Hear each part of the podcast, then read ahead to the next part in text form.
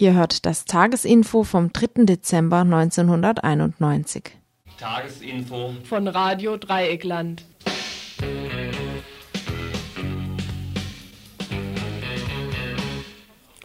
Herzlich willkommen, liebe Hörerinnen und Hörer, heute am Dienstag, den 3.12.1991 zu unserem Tagesinfo.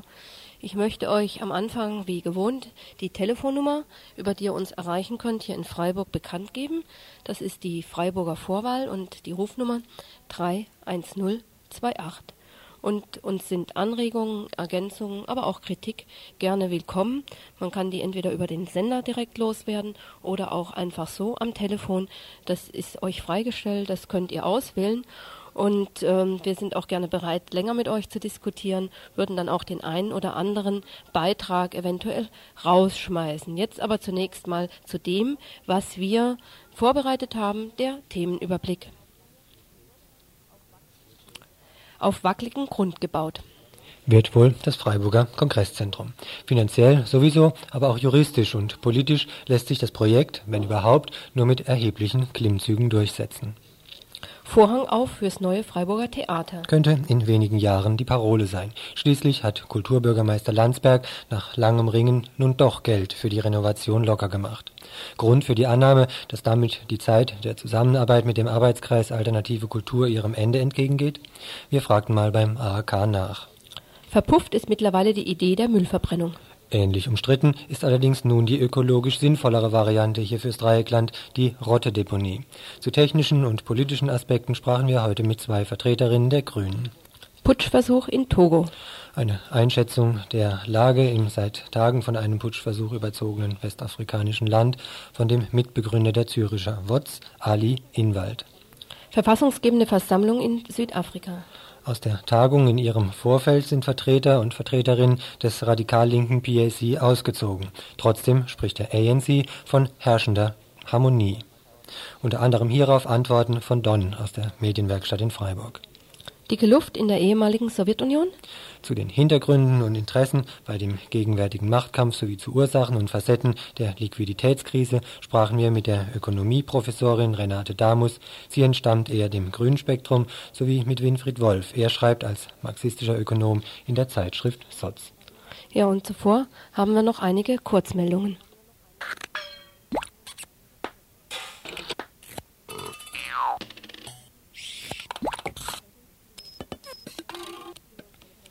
Heute ging uns eine Pressemitteilung des Ausländerbeirats der Stadt Freiburg zu. Darin heißt es, der Vorsitzende des Ausländerbeirats der Stadt Freiburg, Herr Alborino, nimmt mit Sorge die Tatsache zur Kenntnis, dass in Baden-Württemberg durch einen überhöhten Zugang von Asylbewerbern etliche tausend Flüchtlinge in die neuen Bundesländer mittels Polizeigewalt verschuppt werden sollen. In einigen Kommunen wie Stuttgart oder derzeit in Villingen-Schwenningen wehren sich die Flüchtlinge mit Aktionen gegen diese Maßnahme, auch aus Angst vor der fremdenfeindlichen Stimmung in der ehemaligen DDR. In Freiburg sind ebenfalls etliche Asylbewerber betroffen, in den Wohnheimen ist beträchtliche Unruhe entstanden. Allerdings hält sich die Stadt Freiburg bei der Ausführung der Anordnung des Staatsministeriums zurück. Der Vorsitzende des Ausländerbeirats begrüßt diese Zurückhaltung, denn es kann nicht angehen, dass Menschen wie Schachfiguren behandelt werden Kapitalisten können hierzulande freilich eure Arbeitszeit kaufen und euch während der Zeit mit annähernd allen Arbeiten konfrontieren, die denkbar sind. Aber es scheint doch Grenzen zu geben. Werktätige, so entschied das Bundesarbeitsgericht letztinstandlich, brauchen sich keinen Maulkorb umhängen zu lassen, wenn es darum geht, dass sie illegale Tätigkeiten verrichten sollen. Ein Beispiel die Schuhfirma Romica. Dort war ein Arbeiter mit der Mitteilung an die Öffentlichkeit gegangen, dass er fortgesetzt beauftragt werde, giftige Chemikalien unter Pappabfällen im Hausmüll zu verstecken. Reaktion des Schuhkonzerns, Schadensersatzforderungen wegen Imageschädigung in Millionenhöhe. Dies wurde nun für nichtig erklärt. Eine Entscheidung über die Kündigung des Mitarbeiters steht allerdings noch aus.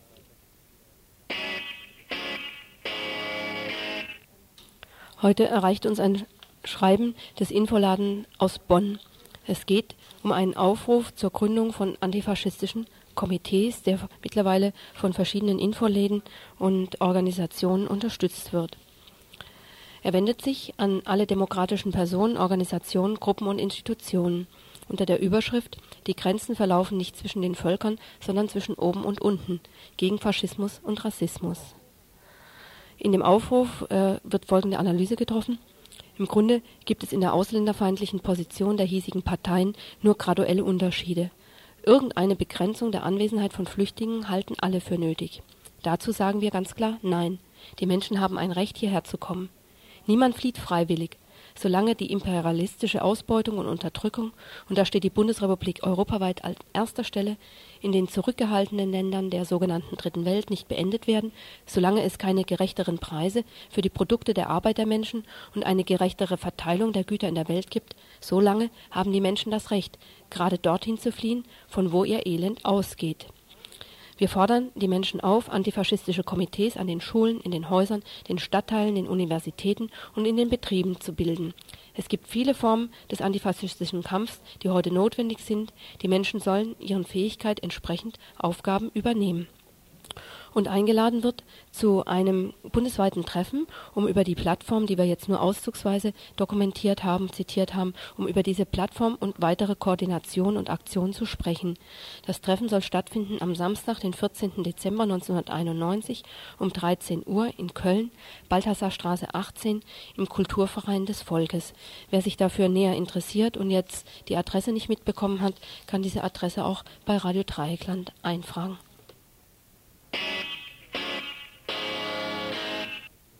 Vielen von euch dürfte die mit Freiburg befreundete Stadt Vivili in Nicaragua ein Begriff sein. Jahrelang wurde beispielsweise Öffentlichkeitsarbeit gemacht und Geld gesammelt für eine Versorgung der Stadt mit sauberem Trinkwasser. Letztes Jahr wurde Geld gesammelt für eine Verbesserung der Möglichkeiten der Lehrerausbildung. Nun steht für 1992 ein neues Projekt an, Aktion Baustein 92. Auch hier geht es um die Unterstützung von Bildungseinrichtungen, wie der ehemalige sandinistische Bürgermeister Don Javier in einem Brief schreibt. Berücksichtigen wir, dass es im Ortsteil Genotequita eine private Volksschule gibt, die Cristo Viene heißt, die vier Schulräume mit erster bis vierter Klasse und von Bruder Francisco Acevedo, evangelischer Pastor, progressiver Tendenz und Mitglied unseres Vereins, geführt wird. Er hat zurzeit vier Lehrerinnen. Eine davon wird durch MED bezahlt, jedoch ohne Garantie, dass sie für das nächste Schuljahr weiter bezahlt wird. Außerdem ist geplant, die fünfte Klasse einzurichten, wofür wenigstens ein Lehrer gebraucht wird. Auch denken wir an eine Ausweitung auf den Ortsteil Vivili Nueva Segovia, Vivili 1, mit Einrichtung der ersten und zweiten Klasse, die vorläufig im Lehrerhaus untergebracht werden können. Der Unterricht ist qualifiziert, hat weltlichen Charakter, ohne ideologische oder religiöse Unterschiede. Für jeden Schüler beträgt das Schulgeld 1,50 US-Dollar pro Monat. Befreit von der Zahlung sind Kinder von Kriegsbeschädigten, Witwen, Leuten mit geringem Einkommen. Wenn mehrere Geschwister zur Schule gehen, wird nur für ein Kind bezahlt. Mit diesen Einkünften werden die Schulmaterialien gekauft, jedoch sind diese sehr begrenzt, da die Mehrzahl der Schüler nichts bezahlen kann. Nun soll durch die Spenden das Projekt Basisschule auf den Weg gebracht werden. Kontaktmöglichkeit bietet der Verein Freiburg Vivili hier in Freiburg in der Habsburger Straße 9. Telefon Freiburger Vorwahl 5 75 20. Wenn es zu schnell ging, könnt ihr auch in der Sache hier gerade in der Sendung nochmal anrufen. Telefon immer noch 31028.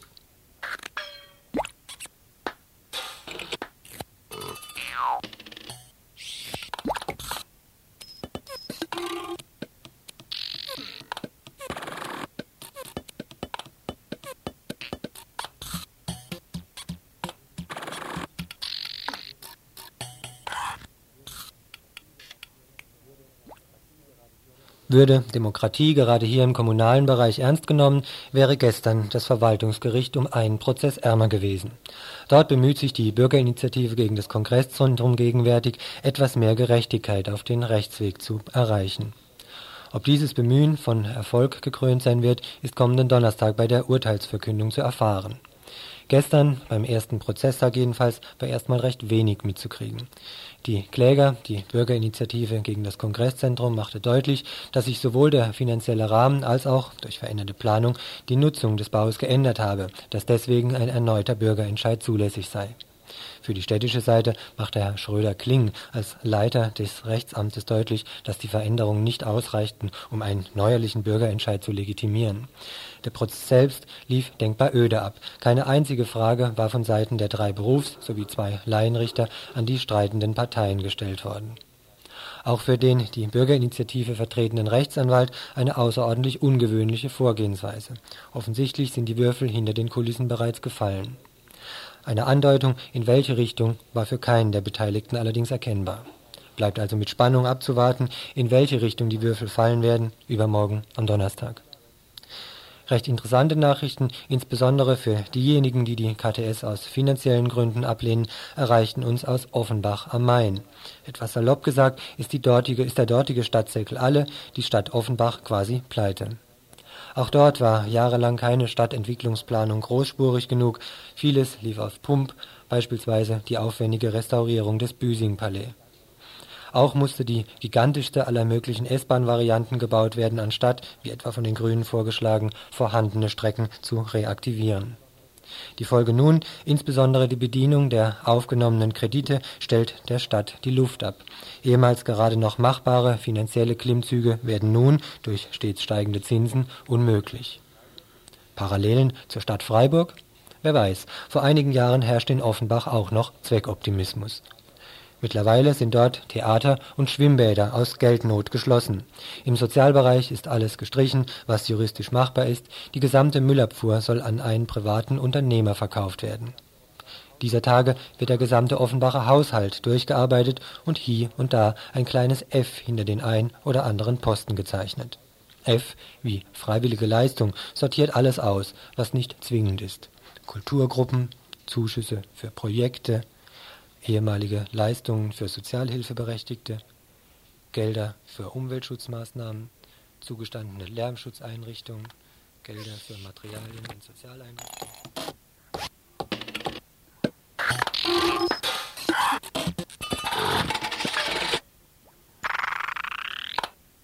Ihr hört das Tagesinfo vom 3. Dezember 1991.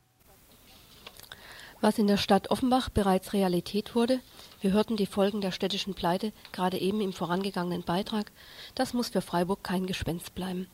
Das Stichwort ist allerseits bekannt, KTS oder Kultur- und Tagungsstätte. Und diese Kulturstätte verträgt sich ganz offensichtlich nicht mit dem, was sich in Freiburg an kulturellem, insbesondere soziokulturellem Leben entwickelt hat. Durch die Badische Zeitung wurde in den letzten Wochen ein Teil des grundsätzlichen Streits angetippt. Das Theater lag im Clinch mit dem Kulturbürgermeister Thomas Landsberg, der Schließung der Schließung des Tanztheaters und umfängliche Einsparungen von über einer Million Mark pro Jahr von den städtischen Spielstätte einforderte. Im Hinblick auf die heutige Gemeinderatssitzung, in der zur Stunde über die umfangreiche Sanierung des Freiburger Theaters entschieden wird, scheint nun doch eine Einigung zwischen Dienstherr und etablierter Theaterwelt gefunden zu sein Kriegsbeile eingraben, alles nur Schall und Rauch, dieser Streit innerhalb der Freiburger Kulturszene. So jedenfalls die Wertung der Badischen Zeitung von heute. Wir wollten es etwas genauer wissen. Uns interessierten vor allem die freien Gruppen jenseits des städtischen Theateretablissements. Wir sprachen deshalb mit Attei und Annette vom Arbeitskreis Alternative Kultur in Freiburg.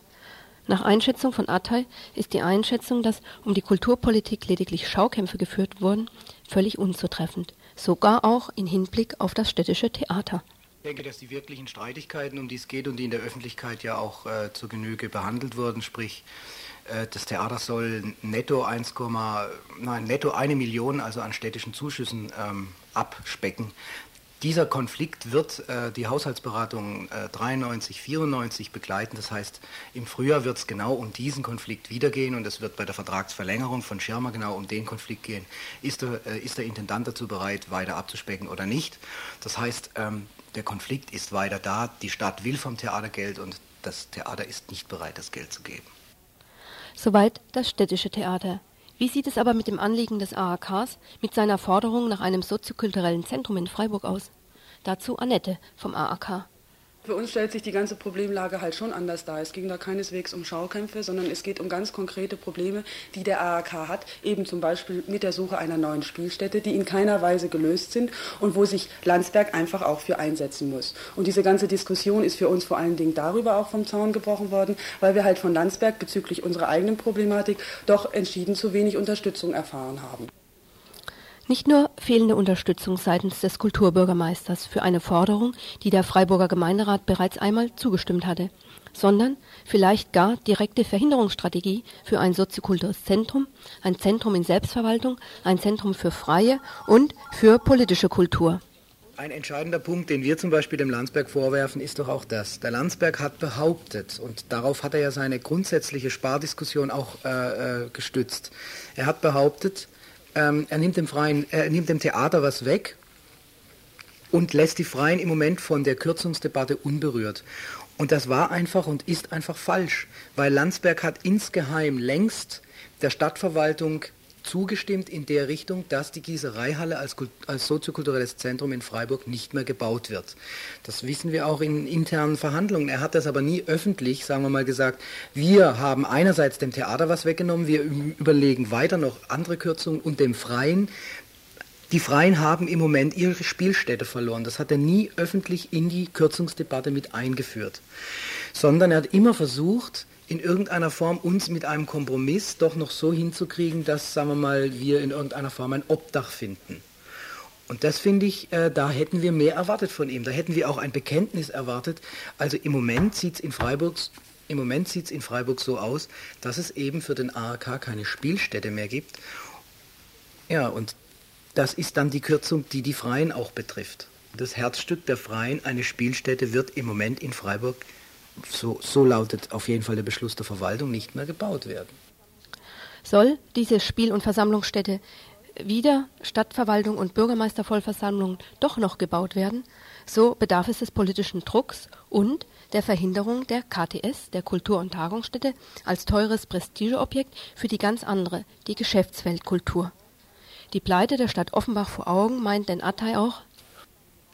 Ich glaube, der entscheidende Punkt, dass im Moment eine breite Kulturfront, und da schließe ich das Theater mit ein, die KTS als die größte Investition im Moment äh, als überflüssig erachtet oder dass die über die KTS auch sich nochmal ein, ein, sagen wir mal, eine große Einsparung in Freiburg erzielen äh, könnte. Das ist eigentlich völlig klar. Diese Linie wird weiterverfolgt. Es wird in der nächsten Zeit vehement nochmal aus der kulturellen Ecke, aus, von den Kulturgruppen, der Versuch unternommen, die KTS niederzuringen, weil wir sehen im Moment, und das ist eine, breite Übereinstimmung, eine Theatersanierung, ein soziokulturelles Zentrum und eine KTS, die gehen in Freiburg nicht zusammen.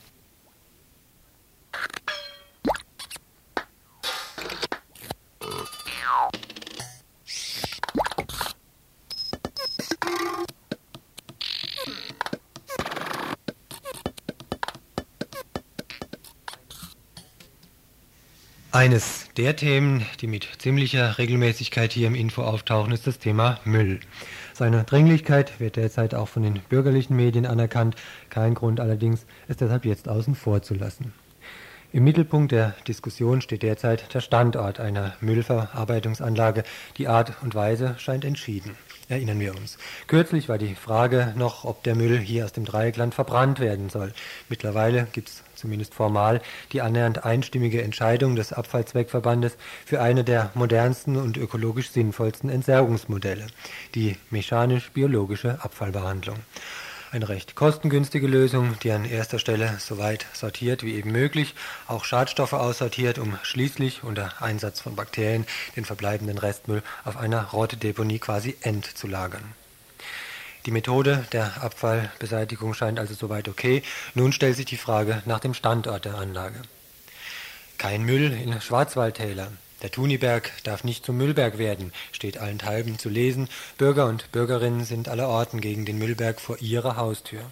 Verständlich also, dass gegenwärtig erstmal alle denkbaren Standorte in die Diskussion müssen. Konkret heißt dies, zu verschiedensten möglichen Standorten Umweltverträglichkeitsprüfungen durchgeführt werden müssen. Dies auch die Ansicht von Anja Görger, sie ist Müllfachfrau der Freiburger Grünen. Offiziell sind die Stadträte und Rätinnen mit dem Thema überhaupt noch nie befasst gewesen. Das Einzige, was der Gemeinderat beschlossen hat, der Stadt Freiburg, ist, dass der Bereich Thuniberg und alle anderen Bereiche, die schon mal äh, irgendwann in der Diskussion waren und wo zugesagt wurde, dass da keine Deponie hinkommt, dass diese Standorte wieder mit in die Diskussion einbezogen werden. Was der Landkreis gemacht hat für sein Gebiet plus diesem Tuniberg-Standort war eine Umweltverträglichkeitsprüfung in die Wege zu leiten für vier Standorte. Das ist ein Standort bei, Ehren, ähm, bei Ehrenstädten, dann einer bei Staufen und dann eben der Standort Bremgarten und der Standort am Tuniberg. Insofern scheint gegenwärtig die Zuspitzung der Diskussion allein auf den Standort Tuniberg etwas merkwürdig, zum Teil sogar fehlerhaft. Etwa wird formal juristisch angeführt, im Zuge der Eingemeindung der ehemals eigenständigen Gemeinde Waltershofen sei festgeschrieben worden, dass die Stadt Freiburg niemals eine Mülldeponie auf der Gemarkung am Tuniberg errichten werde Eben jene Formalität ist allerdings nicht ganz wasserdicht. Schließlich will nicht die Stadt Freiburg über den Standort diskutieren, sondern der Zweckverband, so auch die Auffassung eines kürzlich veröffentlichten Rechtsgutachtens. Darüber hinaus stimmt bedenklich, dass sich diejenigen nun als Wortführer der Umweltbewegung gebärden, die noch vor kurzem mehr Gift über Kaiserstuhl und Tuniberg verteilten als alle umliegenden Fabrikschlote zusammen, die konventionellen Weinbauern und ihre Vermarktungsorganisationen, die Winzerkeller. Sie fürchten nun wohl um Absatzprozente. Legitim, selbstverständlich. Nur geht's den Bauern im Schwarzwald und Rheinebene wohl auch kaum anders, weswegen wohl kein Weg daran vorbeiführt, zum gegenwärtigen Zeitpunkt möglichst viele Standorte in die Diskussion einzubeziehen und allein nach Gesichtspunkten ökologischer Eignung zu entscheiden. Denn eines darf auf keinen Fall eintreten, eine Verschiebung der Entscheidung durch verwaltungstechnische und juristische Querelen. Die Tatsache ist einfach, dass der Landkreis mit seiner Deponie Neuenburg in spätestens drei, vier Jahren am Ende sein wird und die Stadt Freiburg mit ihrem derzeitigen Deponiestandort im Mooswald, dem, der Mülldeponie Eichelbuck, bis in spätestens sechs, sieben Jahren am Ende sein wird. Und dann die beiden Kreise äh, nur noch praktisch die Möglichkeit haben, ihren Müll zu exportieren. Und das ist was, was wir vollständig ablehnen. Deshalb brauchen wir einen neuen Deponiestandard, beziehungsweise wir werden wahrscheinlich nicht darum herumkommen, den Standort Eichelburg für die Stadt Freiburg noch geringfügig zu erweitern. Das wird aber mit Sicherheit nicht möglich sein auf längere Zeit, weil dieser Standort mit Sicherheit nicht genehmigungsfähig sein wird. Vor diesem Hintergrund scheint bedenklich, dass sich die CDU derzeit allein auf einen Standort, nämlich Bremgarten, einschießt. Zum einen ist nämlich noch völlig unklar, ob Bremgarten überhaupt genehmigungsfähig ist, zum anderen könnte dies auch das Aus für das ökologische Müllkonzept generell sein sollte, wie von CDU-Kreisen gewünscht, schon jetzt zum Nein für den Tuniberg etwa und zum Entscheid für Bremgarten es kommen, wäre dies juristisch das Aus für die Rottedeponie für die nächsten Jahre. Denn, siehe B31 Ost, bei Großprojekten ist grundsätzlich zu Beginn des Planungsverfahrens von mehreren Varianten auszugehen, die dann auf ihre Eignung hin überprüft werden müssen. Wird anders verfahren, kann die ganze Angelegenheit juristisch gekippt werden, weil Abwägungsmängel vorliegen. Was die Wunschvorstellungen der Grünen angeht, scheint man sich am ehesten für Bremgarten erwärmen zu können. Hierzu Kreisratskandidat Walter Witzel. Bremgarten hat einen Nachteil, es hat einen Untergrund, der keine geologische Barriere enthält oder nur eine ungenügende Barriere. Das kann man eventuell technisch nachbessern. Es ist aber erstens das äh, Gebiet im, im, öffentlichen Besitz, das heißt Grundstückserwerb ist dort kein Problem. Zweitens, es ist eine leichte Verkehrsanbindung und drittens, es ist ein relativ weit von der Wohnbebauung entfernt. Merkwürdig erscheint mir allerdings bei den Konzepten der Grünen, dass an einer dezentralen Lösung derzeit offensichtlich nicht gearbeitet wird. Ich fragte, ob es vielleicht denkbar wäre, möglicherweise an vier verschiedenen Standorten Müll zu lagern und auch vorher zu verarbeiten es wird aus Kostengründen und überhaupt aus arbeitstechnischen Gründen einfach nicht möglich sein, viele Standorte im Landkreis und in der Stadt Freiburg irgendwie auszuweisen. Wir haben einfach gar nicht den Platz dafür. Wir sehen ja schon, dass wir für äh, jetzt wenige Standorte überhaupt zu finden, schon sehr große Probleme haben. Und das ist einfach nicht mehr möglich heute, dass jede Gemeinde ihre eigene Mülldeponie hat, weil es sind einfach ganz andere Ansprüche an so eine Deponie zu stellen, wie das vor 20 Jahren der Fall war. Deshalb wurden ja die Deponien früher zusammengefasst und dass man jetzt wieder für jede Gemeinde ihre eigene Deponie äh, produziert. Also das ist einfach heute nicht mehr denkbar. Bequem wäre es sicher nicht, an verschiedenen, sagen wir drei bis vier Stellen Müllentsorgungseinrichtungen zu bauen. Vielleicht sogar teurer. Nur, so wie es derzeit aussieht, soll der Müll vom Schwarzwald in die Rheinebene, vielleicht sogar umgekehrt, auf jeden Fall quer durch die Lande auf irgendwelchen 40-Tonner LKWs durch die Dörfer transportiert werden.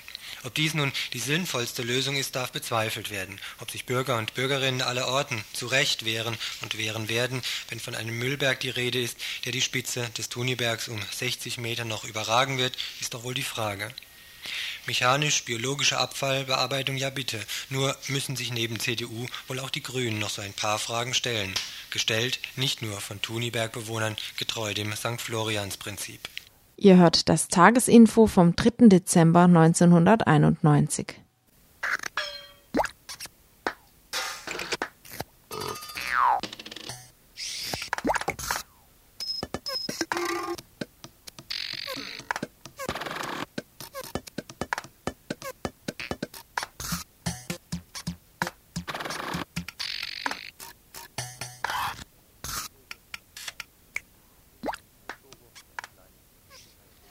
Togo, ein kleines westafrikanisches Land, Nachbar von Ghana und hier in Europa wohl am meisten assoziiert mit dem Abkommen der EG mit einzelnen afrikanischen Ländern dort benannt nach der togonischen Hauptstadt Lomé.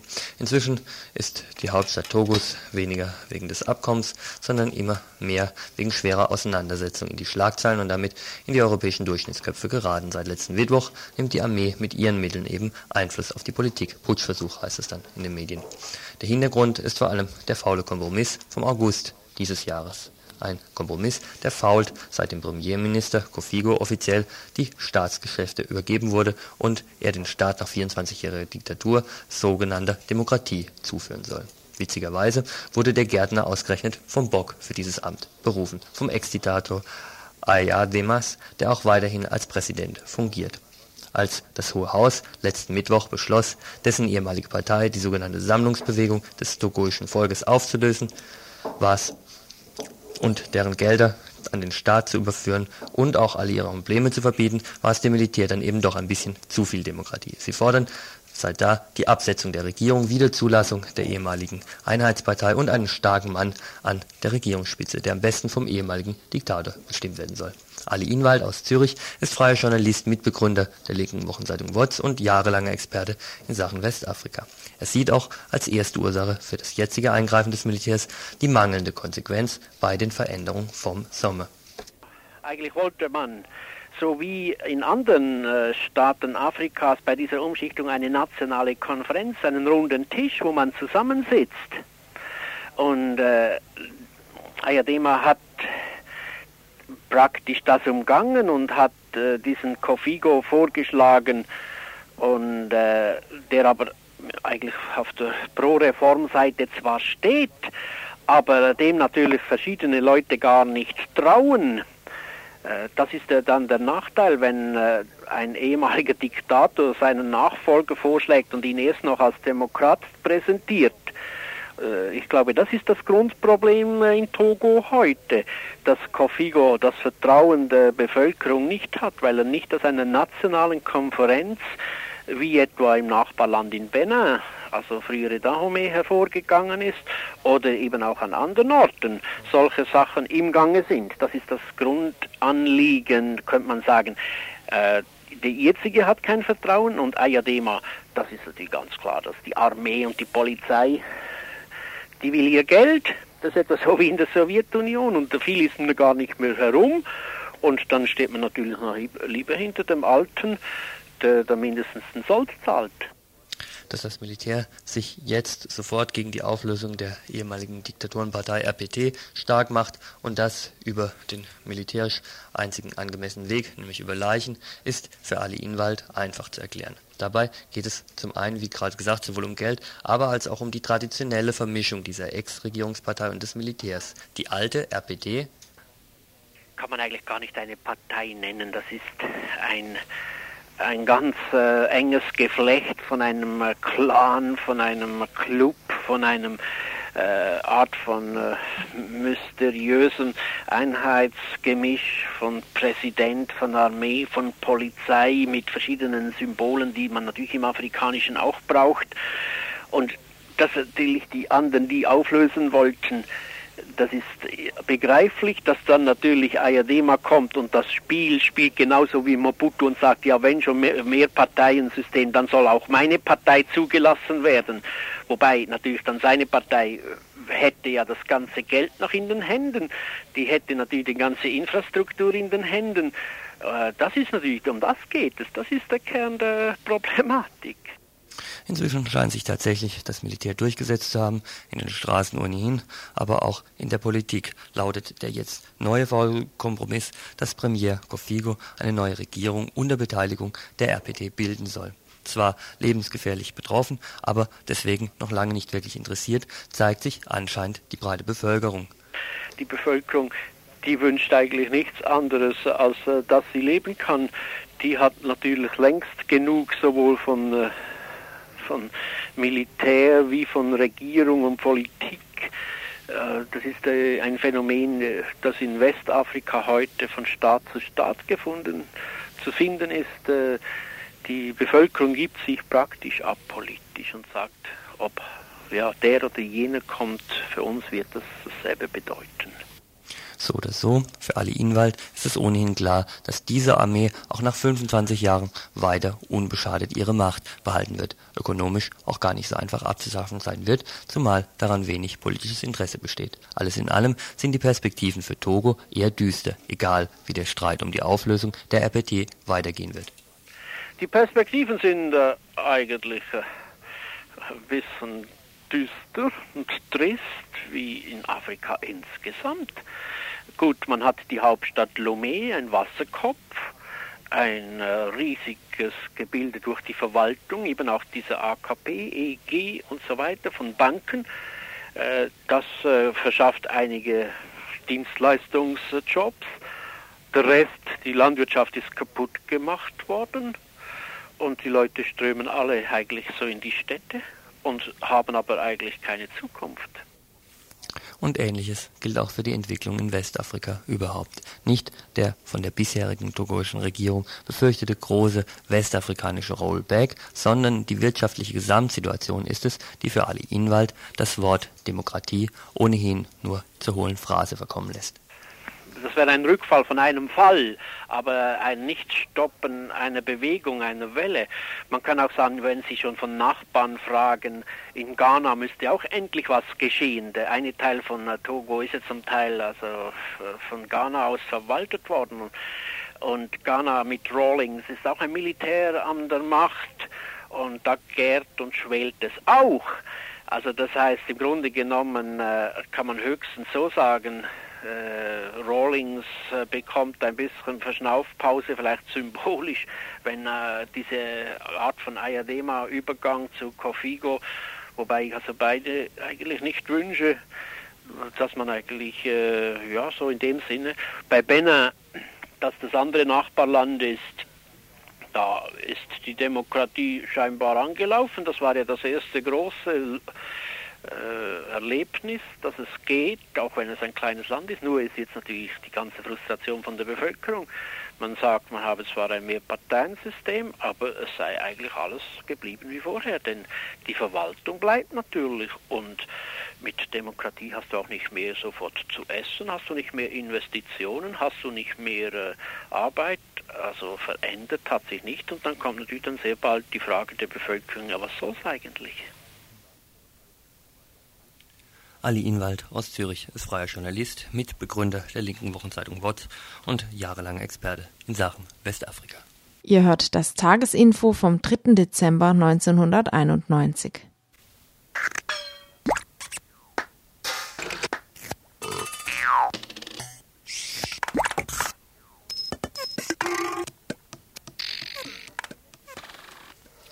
Am vergangenen Wochenende fand in Johannesburg, Südafrika, das Vorbereitungstreffen für Südafrikas erste Verfassungskonferenz statt.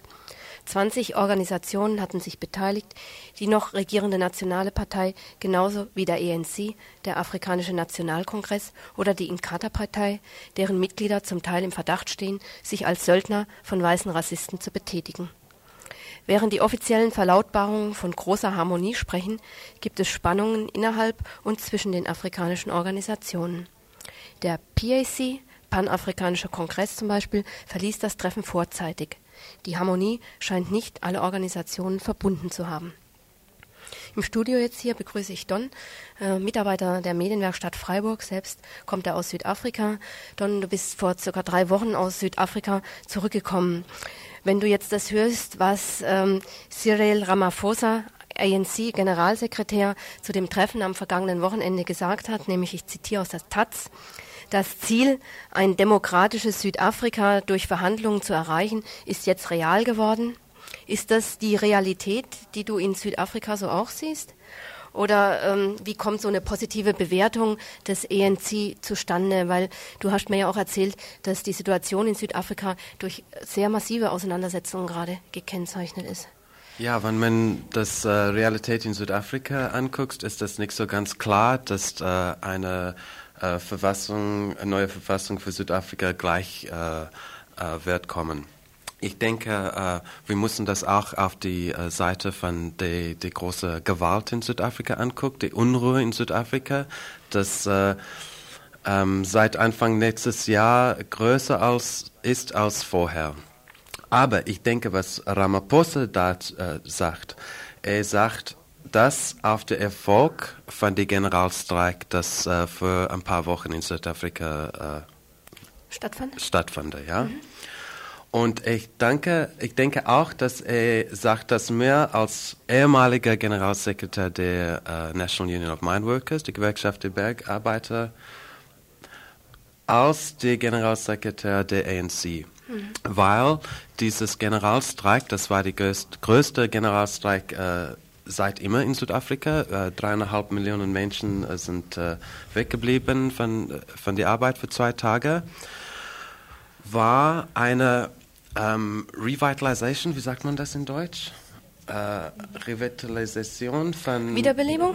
Ja, von Popular Resistance. Mhm, vom Volkswiderstand. Ja, und mhm. das, man muss sehen gegen den Hintergrund von der Gewalt, das jetzt in Südafrika ist. Das ist sehr, sehr wichtig. Dass mhm. die Leute jetzt für das erste Mal seit Anfang letztes Jahr, wann die ANC und die PAC äh, äh, ungebannt waren, ist das erste Mal, dass die Leute war wieder im ähm, Widerstand zu der Regierung.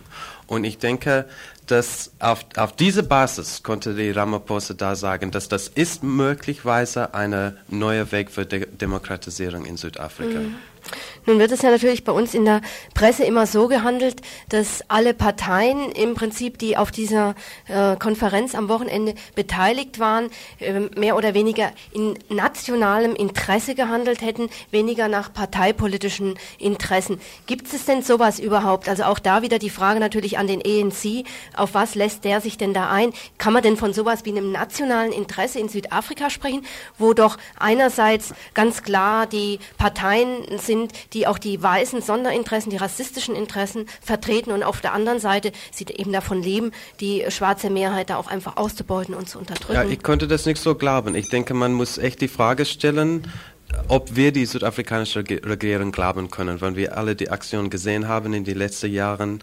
Ähm, ich denke, dass ihre Interesse ist nicht eine äh, demokratische Südafrika durchzuführen. Ihre Interesse ist wie vorher eine äh, weiße Interesse durchzuhalten. Das heißt, dass sie können schon die rassistischen Apartheidsgesetze äh, wegtreten, aber nicht die ökonomischen Gesetze.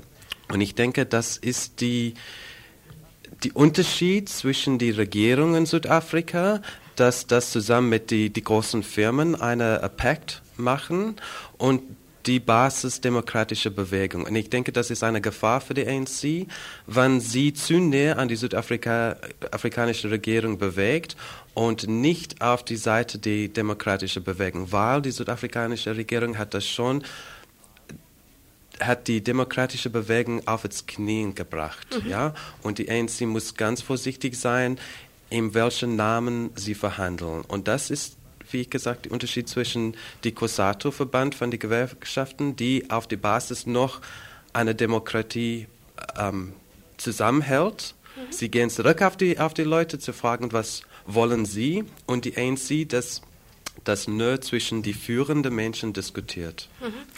Ähm, es gab ja auch Differenzen auf dem Treffen, also die Harmonie, die war nicht so eindeutig. Der PAC, der Pan African äh, Congress, als eine Partei, ähm, die sich als radikaler versteht, auch den ANC sozusagen äh, von links, wenn man das mal so sagen würde, versucht zu kritisieren. Die hat das Treffen unter Protest verlassen, weil äh, sie dem ANC vorgeworfen haben, zu kollaborieren mit der weißen Regierung. Genauso die AZAPO, noch eine weitere schwarze Organisation, die überhaupt nicht an dem Treffen teilgenommen hat. Was stecken denn da ähm, für Differenzen dahinter?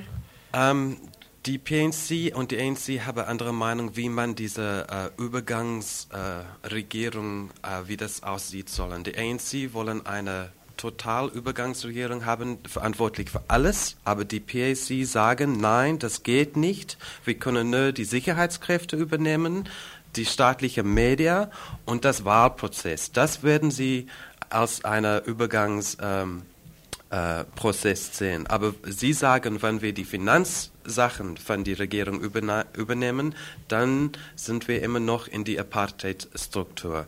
Und das ist auch gleich so für ASAPO. ASAPO sagt auch, dass die Regierung wollen nur die Teile- und Herrscherstrategie weiter benutzen in die Verhandlungen mit der Befreiungsbewegung. Und das ist schon komisch nach dieser Patriotic Front. Äh, Treffen für mehrere Wochen, wo die erste Mal seit äh, fast 30 Jahren, dass die PAC und die ANC zu, zusammengekommen sind, um eine ähm, Meinung gegen die Regierung als eine totale Befreiungsbewegung äh, durchzuhalten. Schon als eine lockere Formation, aber mit dieser Stand als eine Mehrparteienfront äh, gegen die Regierung.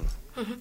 Und ähm, wie wirst du jetzt, wie ist deine Einschätzung, wie der Prozess weitergehen wird im Hinblick auf die verfassungsgebende Versammlung, gerade weil jetzt diese Differenzen ja wieder aufgebrochen sind, also der PAC zum Beispiel und die und der ANC sich da nun um diese Frage, die du gerade gesagt hast, nun auch streiten?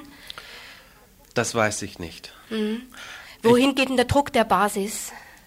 Ähm, ich denke, was ist sehr wichtig zu sehen, ist, dass Warum ist nochmal in Carter in die Bewegung reingekommen, ähm, wenn sie so wenig von die, von die Leute hinter sich haben und nicht die PSI und die SAPO? Und ich denke, dass man muss das schon äh, durchbringen, dass die, die Inkarte-Bewegung hat nur eine ähm, Machtposition im, auf die Seite von der südafrikanischen Regierung. Und das müssen wir immer durchhalten, dieser Blickpunkt. Mhm.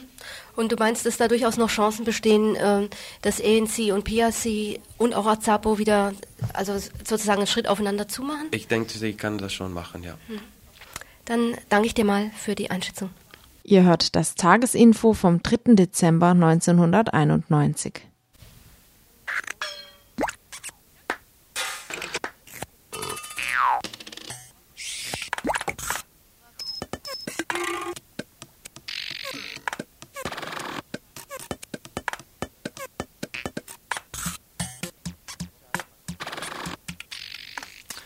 Staatsbankrott in der Sowjetunion oder dem, was davon noch übrig ist. Am Wochenende schien so, heute scheint es nur ein einfacher Trick der russischen Republik zu sein, sich ein bisschen mehr Macht oder ganz ordentlich mehr Macht zu verschaffen.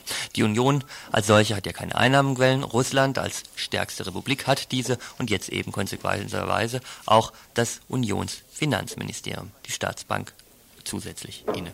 Die Staatsbank für 90 Millionen Rubel quasi gekauft. Für die Kommentatoren von Taz bis Handelsblatt war gestern schon alles klar. Ein geschickter Schachzug von Jelzin und seinen Parlamentariern. Letzten Donnerstag noch den Union-Nachtragshaushalt verweigert und dann billig am Wochenende die Union-Restwirtschaft aufgekauft. Heute sprachen wir mit zwei Menschen, die sich in der Ökonomie und auch bei der Sowjetunion recht gut auskennen. Winfried Wolf, Redakteur der Zeitschrift SOZ und Mitglied der Vereinigten Sozialistischen Partei auf der einen Seite und Renate Damus, Ökonomieprofessorin mit Schwerpunkt sozialistische Ökonomie auf der anderen Seite. Und siehe da, in unserer Simulation eines Zwiegespräches gleich der erste Konsens, aber abweichend von der Einschätzung von Taz und Handelsblatt.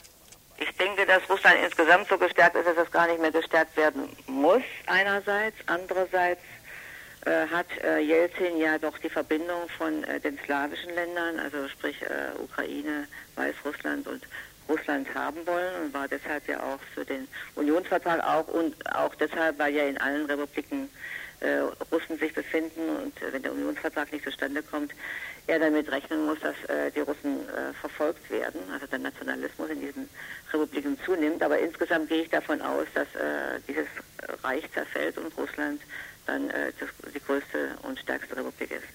In puncto Zerfall muss ja auch Winfried Wolf voll zustimmen.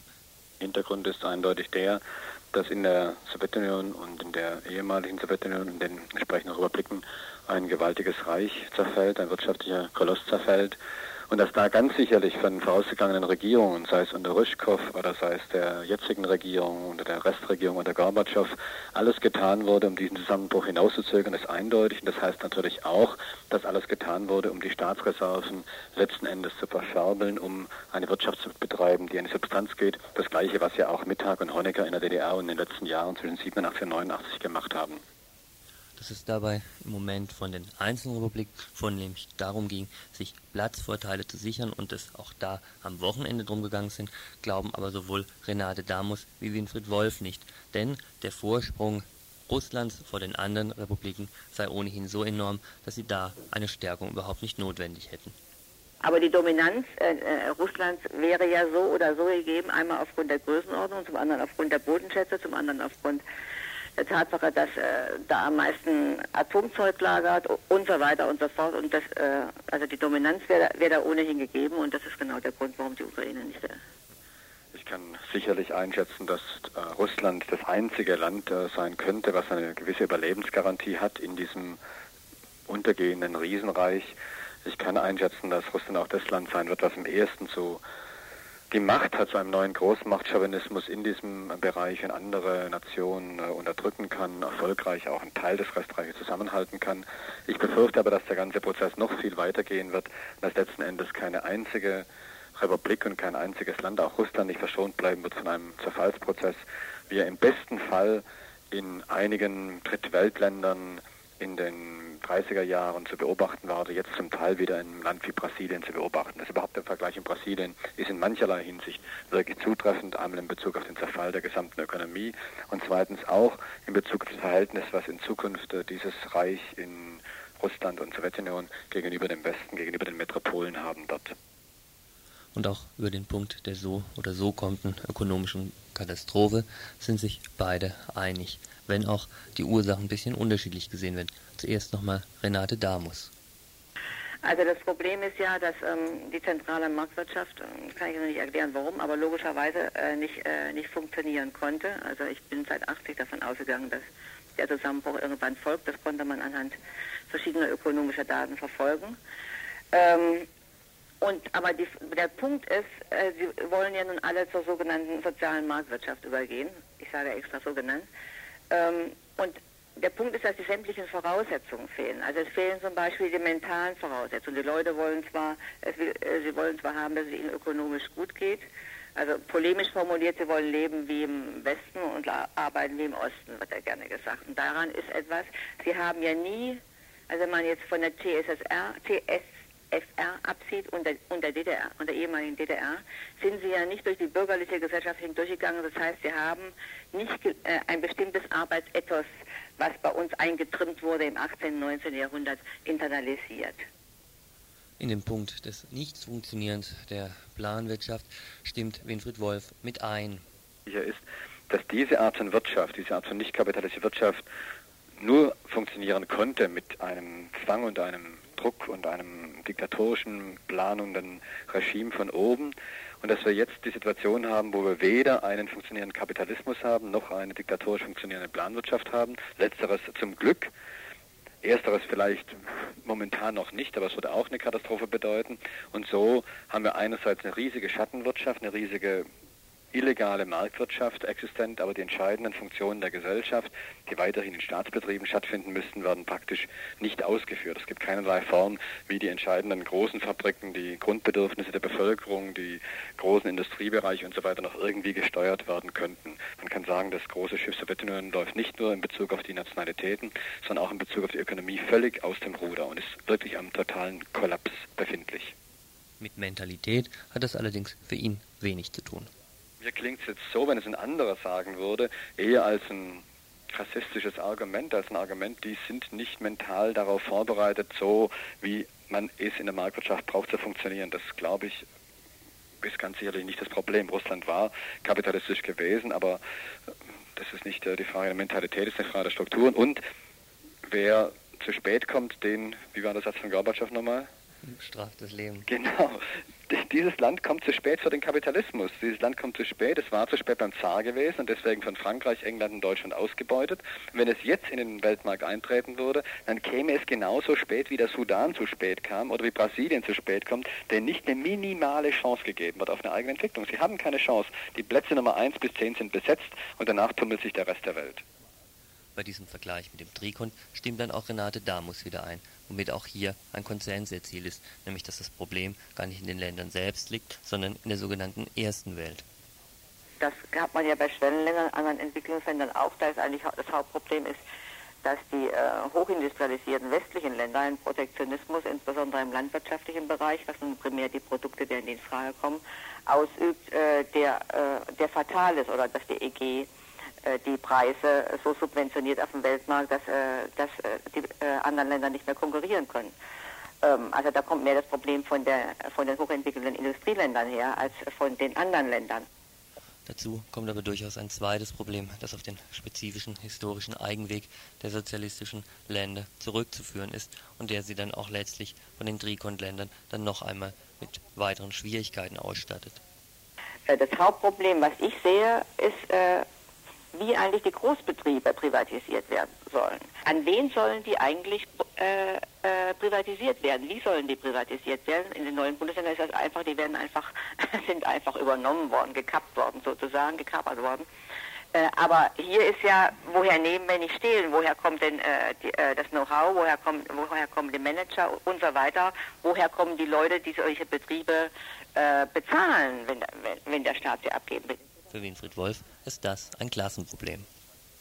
Und was ich mir auch gar nicht vorstellen kann, ist, dass sowas ohne eine gewaltige Friktion, auf Deutsch übersetzt, ohne Dutzende und wahrscheinlich über bis zu 50 und mehr Millionen Arbeitslose stattfinden kann. Weil das Hauptproblem ist ein strukturelles. Die Frage, wie würde denn dann dort zunächst eine bürgerliche Klasse entstehen? Wie würden dann, und zwar insgesamt für die gesamte Struktur, private Betriebe oder auch Aktiengesellschaften entstehen? Wer würden dann die Eigentümer von denen sein? Und wie soll das über die Bühne gehen, ohne einen gewaltigen dazwischenliegenden Kollaps? Denn bisher ist nach wie vor so, dass der Großteil der Industrie, der Großteil der Konsumindustrie, der Produktionsmittelindustrie in den Händen der Bürokratie ist. Diese Bürokratie transformiert sich momentan zu einer Art Staatsbürokratie, aber bisher nicht mit dem Privateigentum an diesen Produktionsmitteln, auch nicht mit dem entsprechenden Know-how versehen. Die Wahrscheinlichkeit ist viel größer, dass in einem allgemeinen Versinken der Gesamtökonomie einzelne kleine Inseln entstehen, zum Beispiel ein LKW-Werk von Daimler-Benz, vielleicht sogar der einige oder andere Betrieb, der jetzt von früheren Staatsbürokraten jetzt privat bewirtschaftet wird, aber dass der Hauptteil der Ökonomie letzten Endes in Chaos und Anarchie versinkt, jedenfalls für einige Jahre und daraus dann aus diesen Trümmern was Neues entsteht, was aber im besten Fall den Charakter eines Drittweltland haben kann. Für die wenigsten normalen Menschen in der Bevölkerung eine verlockende Perspektive. Deswegen denken sowohl Renate Damus wie Winfried Wolf, dass ein Putsch, zumindest bei der Bevölkerung, nicht gerade auf große Widerstände in dieser Situation stoßen würde. Ich sehe auch ganz stark die Gefahr, dass der nächste Putsch funktionieren wird, weil die Bevölkerung einen starken Mann äh, wird haben wollen. Ich hatte nicht den Eindruck im August, dass wirklich Massen, das große Mehrheit der Bevölkerung bereit wäre, in einer psychischen Stimmung wäre, einem solchen Putsch Widerstand entgegenzustellen. Ich habe eher den Eindruck gehabt, es waren sicher Zehntausende, mal in Leningrad und Moskau vielleicht einmal hunderttausend gewesen, aber im großen Teil des Landes waren die Massen längst apathisch und gleichgültig geworden, ähnlich wie vielleicht die hungernden Menschen in Bangladesch und in Indien heute apathisch und es ziemlich egal ist, ob die Kongresspartei oder die Oppositionspartei in Neu-Delhi im Ruder ist. Sie wissen ganz genau, sie werden unter der einen wie unter der anderen Partei hungern, sie werden unter Jelzin genauso hungern, wie es in der Gorbatschow begonnen haben zu hungern. Das ist eindeutig. Interesse an der Entwicklung dort gibt es natürlich dennoch weltweit massives, zum Beispiel von den Herrschenden hier. Ähm, weil die ähm, Gefahr, dass äh, Ostmitteleuropa inklusive der Sowjetunion in Nationalismen, nationalistische Kämpfe ausbrechen, man sieht ja schon an Jugoslawien, äh, einerseits und die Gefahr, dass, ähm, wie nennt es, nennt es eine Philosophin, eine russische Demokratie mit, mit äh, feudalem Antlitz, also dass, äh, äh ja, dass also keine Demokratien installiert werden können, glaube ich auch nicht, dass die installiert werden können, sondern es werden sehr stark, wenn es gut kommt, äh, extreme Prä Präsidialsysteme sein. Also insofern hat ähm, äh, Westeuropa ein ganz großes Interesse äh, weil sie Angst haben vor dem Chaos, was da ausbricht und, und damit verbunden ja mit riesigen Flüchtlingsströmen, äh, mit denen ja ohnehin auch von der dritten Welt her zu rechnen ist, also mit Umweltflüchtlingen, äh, Wirtschaftsflüchtlingen und äh, von, äh, vom Osten her dann auch. Dann hätten wir also eine Mauer, die dann wirtschaftlich bedingt wäre und nicht mehr politisch. Die hier Herrschenden werden natürlich sich auf alle Fälle auf ihre Art einmischen wollen. Sie sind jetzt sicherlich schon daran beteiligt, dass die letzten Ressourcen der Sowjetunion aus diesem Land und diesem Volk herausgezogen werden. Sie waren sicherlich beteiligt bei der organisierten Goldflucht, die ganz sicherlich auch stattgefunden hat. Sie werden heute dabei sein, schon längst Schuldentitel umzuwandeln in Boden. Das heißt, äh, nicht nur Blut aus dem Volk, sondern auch Boden soll äh, daraus bezogen werden. Das heißt, sie werden dabei sein, Freihandelszonen auszumauscheln, wo eben dann billige Arbeitskräfte aus der früheren Sowjetunion mit deutschem Kapital verbunden werden und aus ihnen Mehrwert herausgepresst werden und so weiter und so weiter was hiergegen von einer Linken getan werden könnte, wie eine Solidarität, eine internationalistische hier im Moment aussehen könnte. Da gehen die Einschätzungen allerdings vehement auseinander. Noch einmal Winfried Wolf, Mitherausgeber der Kölner Zeitung SOTZ und Mitglied der Vereinigten Sozialistischen Linken. Was uns betrifft, glaube ich, dass wir die Aufgabe haben, zunächst mal aufzuklären, soweit es geht, was Sache ist, was ihr zum Teil mit dieser Rundfunksendung macht. Darüber hinaus, wo es überall Ansätze gibt, einer Gegenbewegung von unten, und sei es nur wenigstens demokratische Art, wenn nicht hinzielend auf eine andere Gesellschaft. Es mögen minimale Ansätze sein, aber es gibt solche Gruppen, es gibt sozialistische kleine Gruppen, es gibt Kontakte, es gibt Diskussionen auch im Arbeiterbereich. Dann müssen wir diese Kleinstbeiträge leisten, um wenigstens das getan zu haben, was getan werden kann. Aber es sieht nicht sehr günstig für diese Form von Gegenwehr und diese Form von, ja, ich nenne sie weiterhin internationale Solidarität. Damit sieht es nicht sehr gut aus. Renate Damus, Professorin für Ökonomie mit Schwerpunkt Sozialistische Staaten und ehemals Mitglied für die Grüne Fraktion im Bundestag.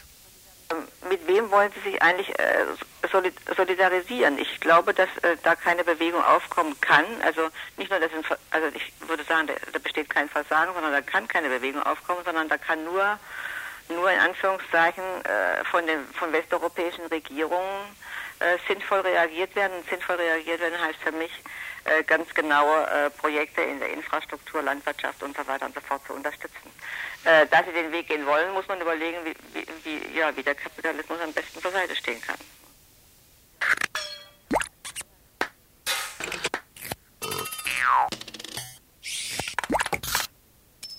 Ihr hört das Tagesinfo vom 3. Dezember 1991.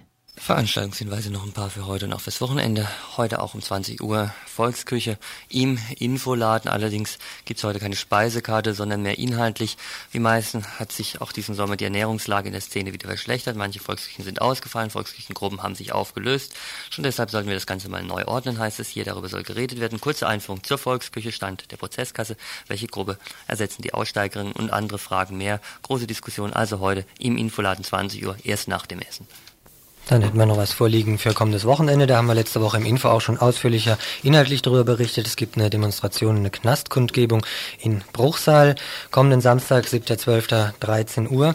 Hierzu jetzt ganz kurz nur ein kleines Zitätchen aus dem Flugblatt. Günter Sonnenberg, Gefangener aus der RAF, sitzt seit 1979 in Bruchsal. Er wurde bei seiner Festnahme 77 durch einen Kopfschutz so schwer verletzt, dass er haftunfähig ist. In Bruchsal sitzen auch Carlos Grossner, Gefangener aus dem Widerstand, und Christian Klar, Gefangener aus der RAF. Und für alle sie wird von dem Regionaltreffen der ZL-Gruppen, Zusammenlegungsgruppen aus dem Rhein-Neckar-Main-Gebiet, von denen stammt das Flugblatt, das hier vor mir liegt, gefordert, dass sie eben freigelassen werden sollen. Hierzu also diese Demo kommenden Samstag ab 13 Uhr in Bruchsal. Hier ab Freiburg gibt es, das ist jetzt entschieden, einen Bus, der fährt ab am kommenden Samstag um 10. Ab der Faulerstraße, ab dem Faulerparkplatz in Bruchsal gibt es dann am Marktplatz sowie am Knast jeweils Redebeiträge. Die ganze Sache ist mittlerweile auch aufgrund einer mündlichen Zusage als ohne Auflagen genehmigt bezeichnet worden. Und ein allerletzter Hinweis für heute, wenn ihr daheim bleiben wollt, Radio hören. 20 Uhr Frauen und Lesben, Radio 21 Uhr Frauenmusik Spezial, 22 Uhr wie jeden ersten Dienstag im Monat Magical Mystery Mix, heute eine kleine Nachtmusik mit den Arachnid Bank Triss Experience und ab 23 Uhr dann Nachtigallen oder Leute, die gerne singen, den aber wenig zuhören mögen, bis einer Sendeschluss in Nightmare Culture direkt anschließen. Jetzt an die Sendung eigentlich schon überzogen, müsstet ihr schon hören, Radio International mit Peru, Teil 2, Lehrer und Lehrerinnenstreik. Das war's Info von Jörg, Traudel und Andreas. Viel Spaß beim Weiteren.